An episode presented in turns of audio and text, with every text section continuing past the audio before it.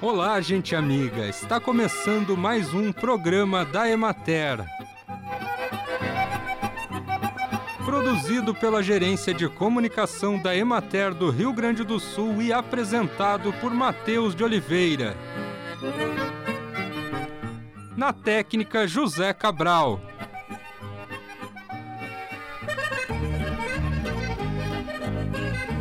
A monkeypox, chamada popularmente de varíola dos macacos, é uma doença causada pelo vírus monkeypox. A doença é transmitida principalmente por meio de contato direto ou indireto com gotículas respiratórias, mas principalmente através do contato com lesões de pele de pessoas com monkeypox ou com objetos e superfícies contaminadas. Para se prevenir, a recomendação é o uso de máscaras e a higienização constante das mãos. Se você sentir os sintomas como erupção cutânea, que são lesões, bolhas e crostas na pele em diferentes formas que podem afetar o corpo inteiro, incluindo o rosto, palmas e plantas e órgãos genitais, febre, dor de cabeça, inchaço dos gânglios linfáticos, dor nas costas, dores musculares e falta de energia, procure a unidade básica de saúde mais próxima para atendimento.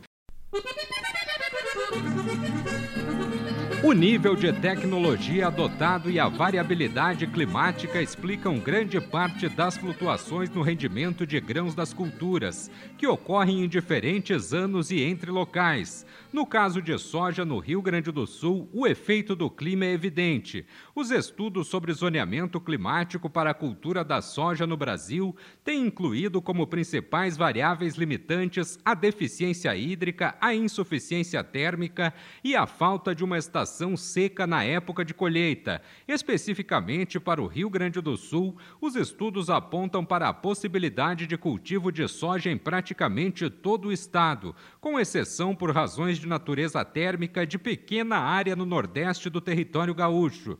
O regime térmico não é limitante para o rendimento de grãos nas principais regiões de produção de soja do Rio Grande do Sul, tanto para a temperatura do ar quanto para a temperatura do solo, que no período de semeadura atualmente indicado, que é de outubro a dezembro, superam o valor mínimo de 18 graus, indicado como suficiente para permitir emergência rápida e uniforme da cultura.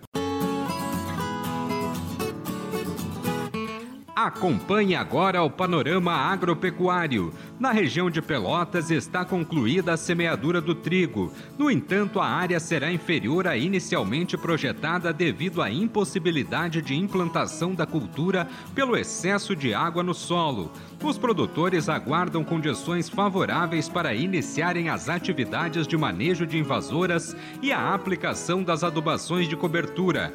Na região de Santa Rosa, 92% das lavouras estão em desenvolvimento vegetativo, 6% em floração e 2% da área semeada está em fase de enchimento do grão.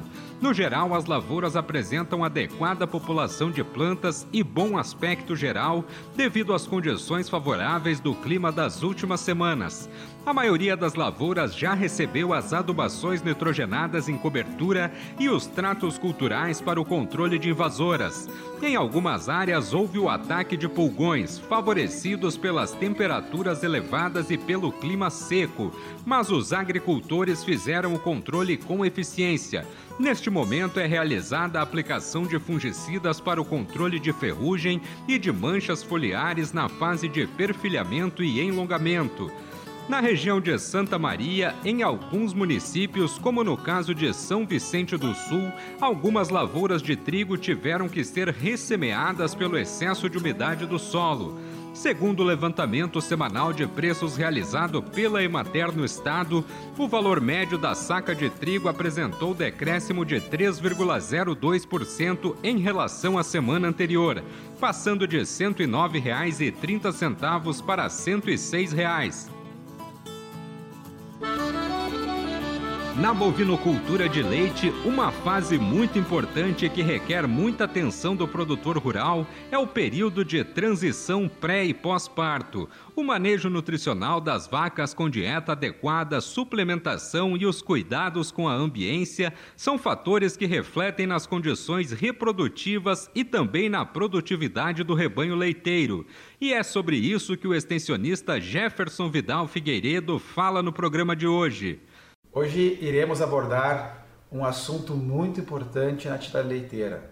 Talvez uma das principais fases em qual as vacas passam é o período de transição.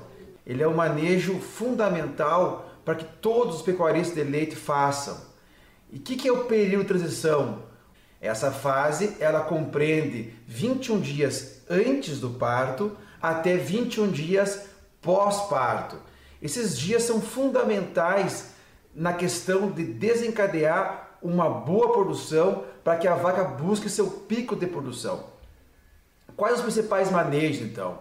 O manejo já começa na secagem da vaca. 60 dias antes uh, do parto, seca a vaca e a vaca que é seca vai para o lote 1 das vacas.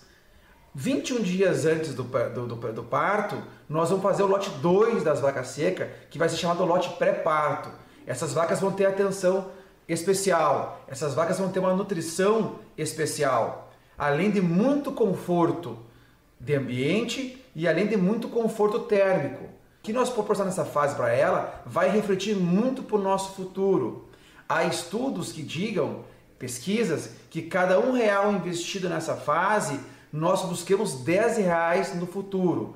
Então, se nós trabalhar muito bem essa fase, com uma nutrição balanceada, uma nutrição que a gente chama uma nutrição aniônica, a dieta tem que ficar uma dieta aniônica. Nós temos que criar uma leve acidose metabólica na vaca. Isso traz com que ela consiga uh, liberar mais cálcio no seu pós-parto ela vai ter mais liberação desse importante mineral que vai evitar casos ou ajudar a evitar casos de hipocalcemia, que é o nosso grande problema do parto. É ali que começam os grandes problemas metabólicos, que, que vão criar problemas reprodutivos, devido à hipocalcemia na questão de retenção de placenta, metrites e etc. E também criar problemas produtivos, porque as vacas podem ter problemas de cetose, pouco apetite, né? Então a gente tem que ter um, uma atenção muito especial nessa fase.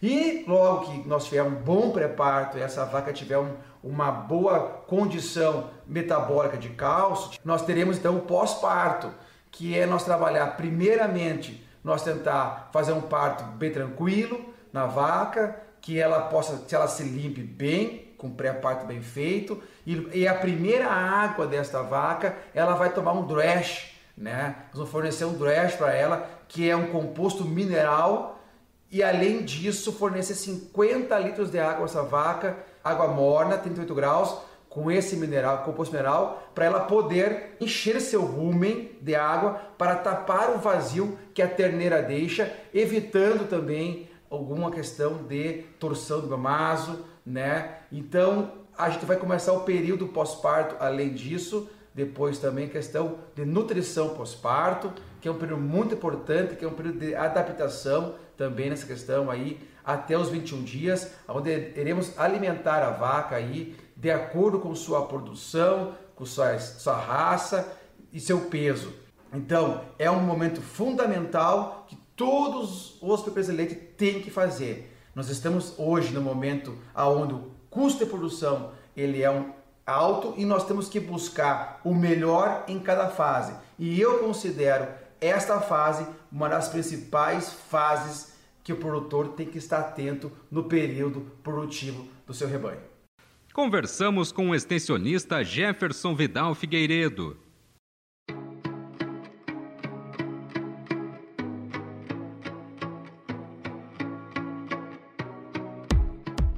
De 27 de agosto a 4 de setembro, acontece no Parque de Exposições Assis Brasil em Esteio a 45ª Expo Inter. A Emater preparou um espaço especial ao lado do pavilhão da agricultura familiar, em que o tema principal e transversal será água, uso e preservação. Quem visitar o local ainda encontrará informações sobre agricultura de base ecológica, água, agroindústria, biodiversidade, bovinocultura de leite, caminhos do mel, fruticultura, olericultura, pecuária familiar, piscicultura, plantas bioativas, plantas ornamentais, secagem e armazenagem de grãos, inspeção de pulverizadores e pesca e aquicultura. Te esperamos lá!